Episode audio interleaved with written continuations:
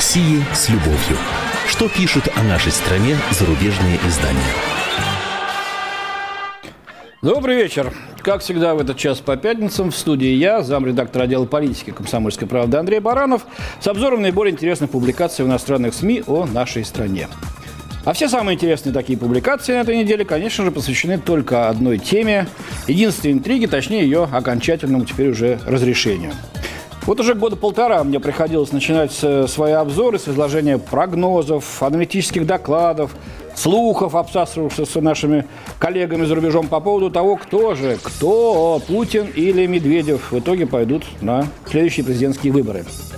И вот теперь, когда после субботнего съезда «Единой России» э, все наконец стало ясно, мировые СМИ приняли, принялись оценивать эту нашу изумительную по своей простоте российскую рокировочку. Общее впечатление.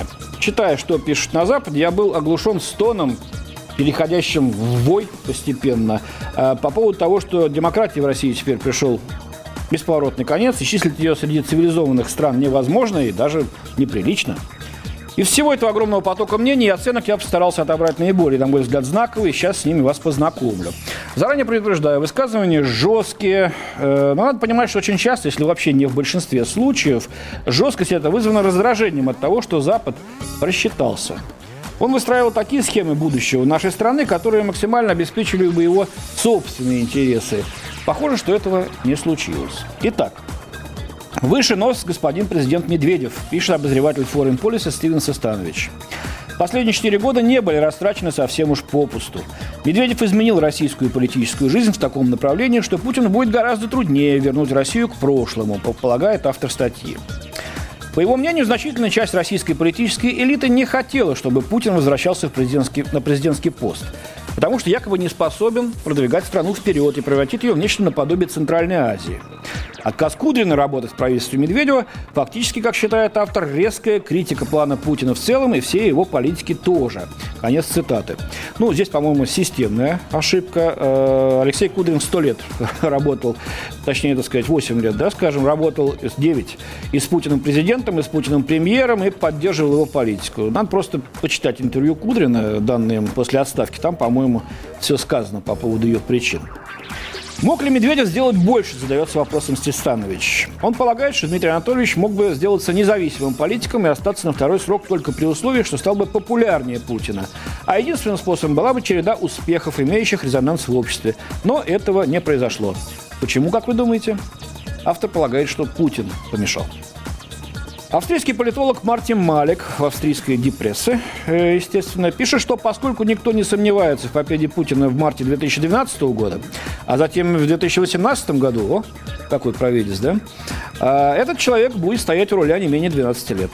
Однако и затем пенсия Путину вряд ли грозит. При необходимых изменениях в Конституции он может перегнать Сталина и пробыть у власти лет 30.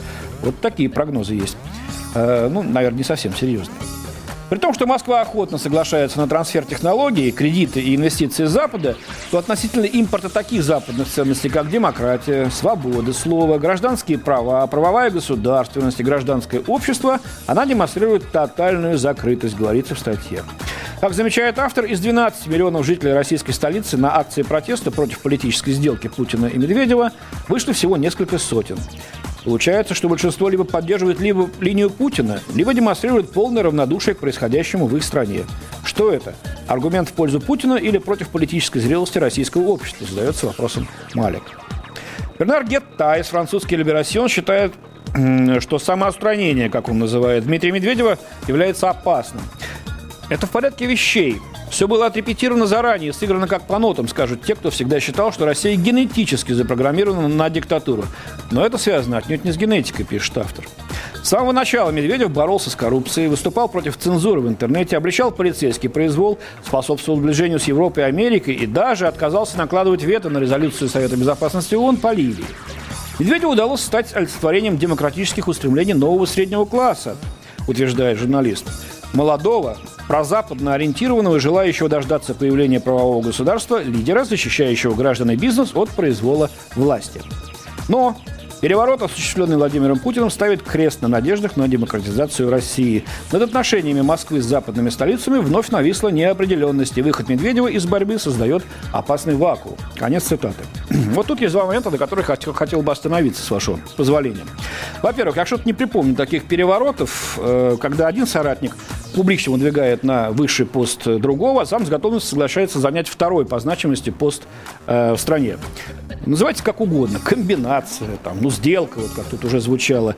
Рокировочка та же самая наша, да. Но уж никак это не насильственное отстранение от власти одного э, другим. И второй момент, он ключевой, потому что это на самом деле является моментом истины. А, президентом России может стать Путин, которого там не считают прозападным лидером. Странно, кстати, не считают таковым Медведева.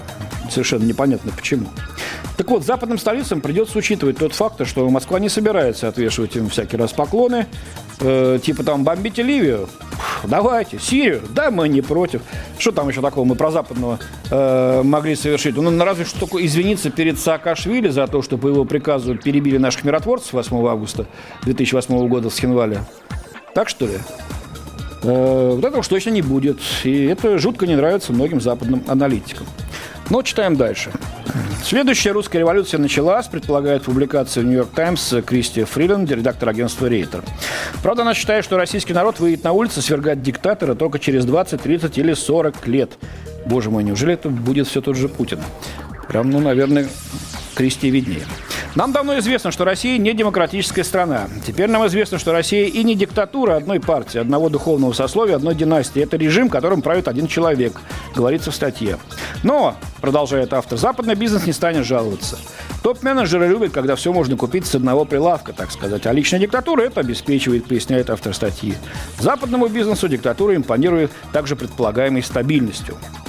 Между тем, у патерналистических режимов, это вот такой термин у автора статьи, есть два уязвимых места. Финансы. По подсчетам некоего российского экономиста, режим Путина зашатается при цене на нефть ниже 60 долларов. И отсутствие механизма передачи власти. Ну, опять пара комментариев. А механизм-то есть. И вообще выборы-то еще не состоялись. Вы что, госпожа Фрилин, телегу впереди лошади ставите? Или вы уверены в массовых подтасовках? Да, есть такая опасность. Я согласен, увы. Это отвратительно. Но я что-то не припомню, чтобы, скажем так, в 90-е годы, в 93-м, в 96-м, э, на разных очень сомнительных э, выборах кто-то на Западе бил тревогу и сомневался э, в законности ельцинской тогдашней демократии. Да? Наоборот, своих советников, мастеров таких скользких политтехнологий нам сюда с большим успехом командировали. А вот что касается искусственно обвалить цены на нефть, чтобы причинить нам невосполнимый ущерб, как это, кстати, сделал Рейган – кто помнит, 80-е годы. Тогда, извините, что тут тараковарный игрок э, на мировой арене? Мы или Запад? Да и умнее мы с тех пор стали. Ну, конечно, если только Запад опять не вгонит в себя какой-нибудь самоубийственный кризис, э, ну, тогда будем мучиться вместе. А вот, кстати, неожиданный ракурс в оценке того, почему Путин по-прежнему столь популярен в России. Журналистка Элис Харт Дэвис из британской «Таймс» не недоумевает, а не прибегал ли Владимир Владимирович к услугам пластических хирургов? Уж больно выглядел хорошо на съезде Единой России. Как отмечает «Таймс», его лицо было безупречно гладким и немного загорелым, как после хорошего летнего отдыха, а мешков под глазами и морщинок вокруг глаз как не бывало. По мнению Элис Харт Дэвис, в этом-то и загвоздка. Возможно ли, что он немного подправил лицо, собираясь бороться за президентское кресло? Время, в конце концов, настигает нас всех, особенно людей действия, любящих гоняться за сибирскими тиграми и рыбачить с обнаженным торсом, подчеркивает журналистка. Все дело в ультрафиолетовых лучах, которые не только создают загар, но и ускоряют старение кожи.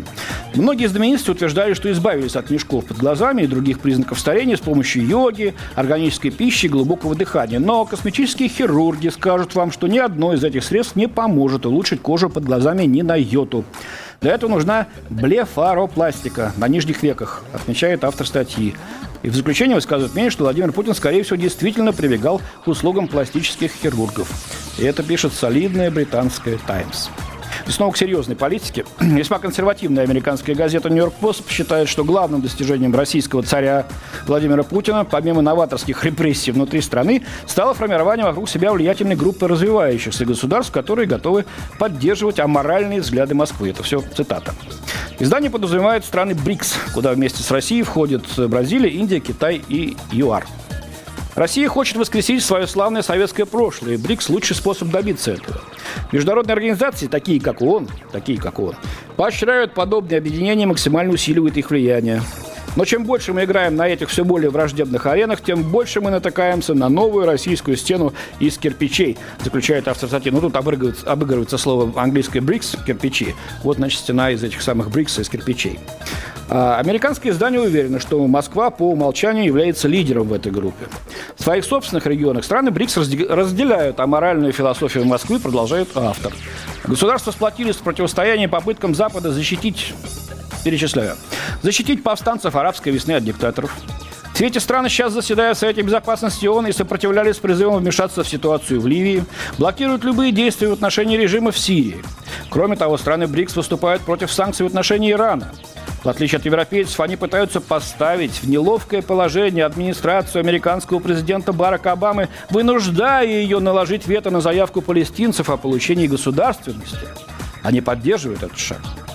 Вот, вот, кстати, как раз это то, о чем я вот только что говорил, э, про то, что, как мы, кстати, при президенте Медведеве еще действующем вовсю, да, поставляем бы несчастного Обаму по Палестине, то вообще, как говорится, ржу не могу. Э, нет, что выстроиться там по росту вслед за Вашингтоном. Нет, тартачится это Москва, да еще вот союзников себе влиятельных отыскала, через ООН гадит. Нет, Путин диктатор конченый, несмотря на то, что он еще пока премьер, а Медведев президент. Но это я иронизирую. А вот заключительная цитата из публикации в «Нью-Йорк-Пост». После того, как Путин на прошлой неделе заявил, что на пост президента будет продвигаться его кандидатура, мы, американцы, должны с еще большей, чем раньше, осторожностью относиться к международному объединению, которое он намеревается возглавить. Кавычки закрываются. Вот, пожалуйста. Много говорилось в иностранных СМИ о первом довольно скандальном кадровом изменении э, в правительстве. Я имею в виду отставку министра финансов Алексея Кудрина. Слегка эту тему уже затронул. Теперь чуть подробнее. Вот, допустим, на примере публикации Мари Жиго э, во французской «Монт». Министр финансов и вице-премьер Алексей Кудрин 11 лет, даже ошибся, не 9, 11 лет стоявший на страже экономической и финансовой стабильности России, 26 сентября был уволен президентом Медведевым за неповиновение, пишет газета. Дмитрий Медведев обиделся на Кудрина, осмелившегося раскритиковать рокировку, осуществленную на съезде «Единой России». Впервые обычно столь вежливый президент проявил такую агрессивность. По мнению российских аналитиков, это доказывает, что он расстроен из-за того, что не смог выдвинуть свою кандидатуру на второй срок президентства. Досадой был движимый министр финансов, который тоже имел виды на пост премьер-министра, полагает корреспондент Мария Жиго. Вот это, на мой сугубо личный взгляд, теплее, как говорится.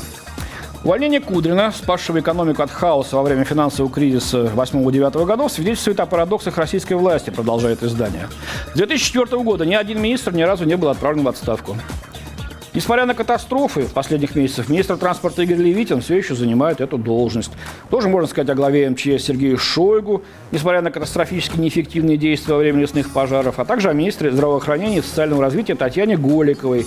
Это все перечисляет французская газета, список, в которой никогда не возникало вопросов в связи с банкротством пенсионной системы, подорванной дефицитом в размере 31 миллиарда долларов. Ну вот тут, наверное, можно согласиться, резонное все это наблюдение. Кстати, список можно было бы это продолжить, и не одной еще фамилии. А, уход Кудрина рискует ослабить экономику, а, ведь он был единственным, кто мог свести концы с концами в госбюджете и добиться проведения необходимой реформы пенсионной системы. Без него госрасходы рискуют резко возрасти, а, тогда как российскую экономику, ослабленную падением цен на нефть и перспективой всемирной рецессии, уже лихорадят, подчеркивает Жигов. Ну и вот еще один мрачный прогноз, если уже завершать тему о Путине и Медведеве. Кэтрин Белтон из британской Financial Times. Тут я сегодня в основном женщин авторов отобрал, но это случайно получилось, правда. А, так вот, Кэтрин Белтон считает, что грядущее возвращение Путина к статусу высшего руководителя России не оградило российские рынки от воздействия глобальных потрясений, которые они испытали на этой неделе. Ну, имеется в виду колебания курса рубля, которые мы наблюдаем здесь сейчас.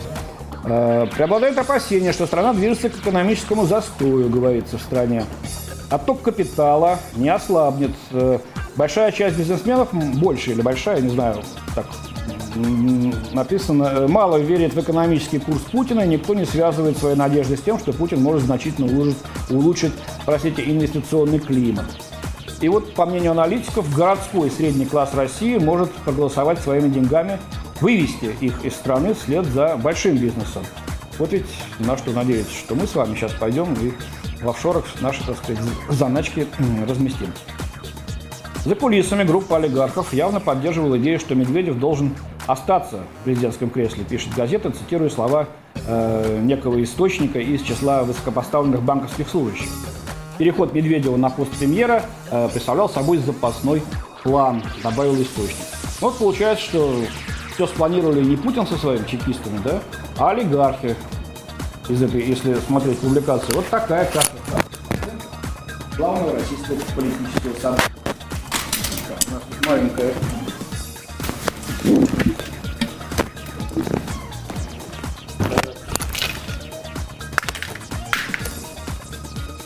Прошу извинить. Прошу извинить, это бывает. Надо уши больше иметь. Но последних пару других тем. Немецкая Тагес Ансайра пишет, что российская армия больше не будет покупать Калашниковы. Они являются неотъемлемой частью образа России, подобно водке или меховой шапке-ушанке. Речь идет об автоматах Калашникова. Однако, похоже, старая любовь между государством и автоматом может заржаветь. В этом году, сообщает издание, российская армия впервые за последние несколько десятилетий не стала заказывать новую партию автоматов Калашникова. Как заявил Начальник Генерального штаба Николай Макаров, имеющийся арсенал АК-74, превышает спрос в десятикратном размере. Я смотрю, сколько у нас осталось времени. Еще есть парочка минуток. А, автор отмечает, что Министерство обороны России якобы сформулировало новые требования к автоматическому оружию, находящемуся на вооружении российской армии. Как пишет издание, Калашниковы находятся на вооружении нескольких десятков армий и других вооруженных групп по всему миру. В общей сложности было проведено более 100 миллионов единиц автоматов этого типа. Ну и, наконец, Шон Уолкер из Independent британский обращает внимание, что планы московских властей по вывозу бездомных собак в приют для животных в Ярославской области вызывают протесты в обоих городах. По оценкам защитников прав животных, по улицам Москвы бродит сейчас около 25 тысяч бездомных собак. Еще около 12 тысяч находятся в муниципальных приютах. А, по плану, который обсуждается в московском правительстве, 12 тысяч собак могут быть перемещены в один большой приют в Ярославской области, сообщает корреспондент. Противники этого плана э, подозревают, что прибыльная земля, занимаемая приютами в настоящее время, будет продана, а не занята новыми бездомными собаками. И обвиняют власти в неправильной расстановке приоритетов, пишет э, Шон Уолкер. Э, специалисты указывают, что если собрать вместе столько собак в одном приюте близ Ярославля, увеличится вероятность распространения новых заболеваний. Московские власти сообщили, что отказались от плана по э, перемещению вот этих бродячих животных, но правозащитники утверждают, что в их распоряжении есть письмо, подтверждающее, что он по-прежнему на повестке дня. Э, ну, что ж, у меня, пожалуй, на сегодня все. Я желаю вам всем хороших выходных. Надеюсь, что будет не так уж холодно и не так уж дождливо. Давайте насладимся последними уходящими дни сентября. Хотя это будет уже и первый день октября. До свидания. До свидания. Давайте насладимся последними уходящими дни сентября. Хотя это будет уже и. О России с любовью. Что пишут о нашей стране зарубежные издания?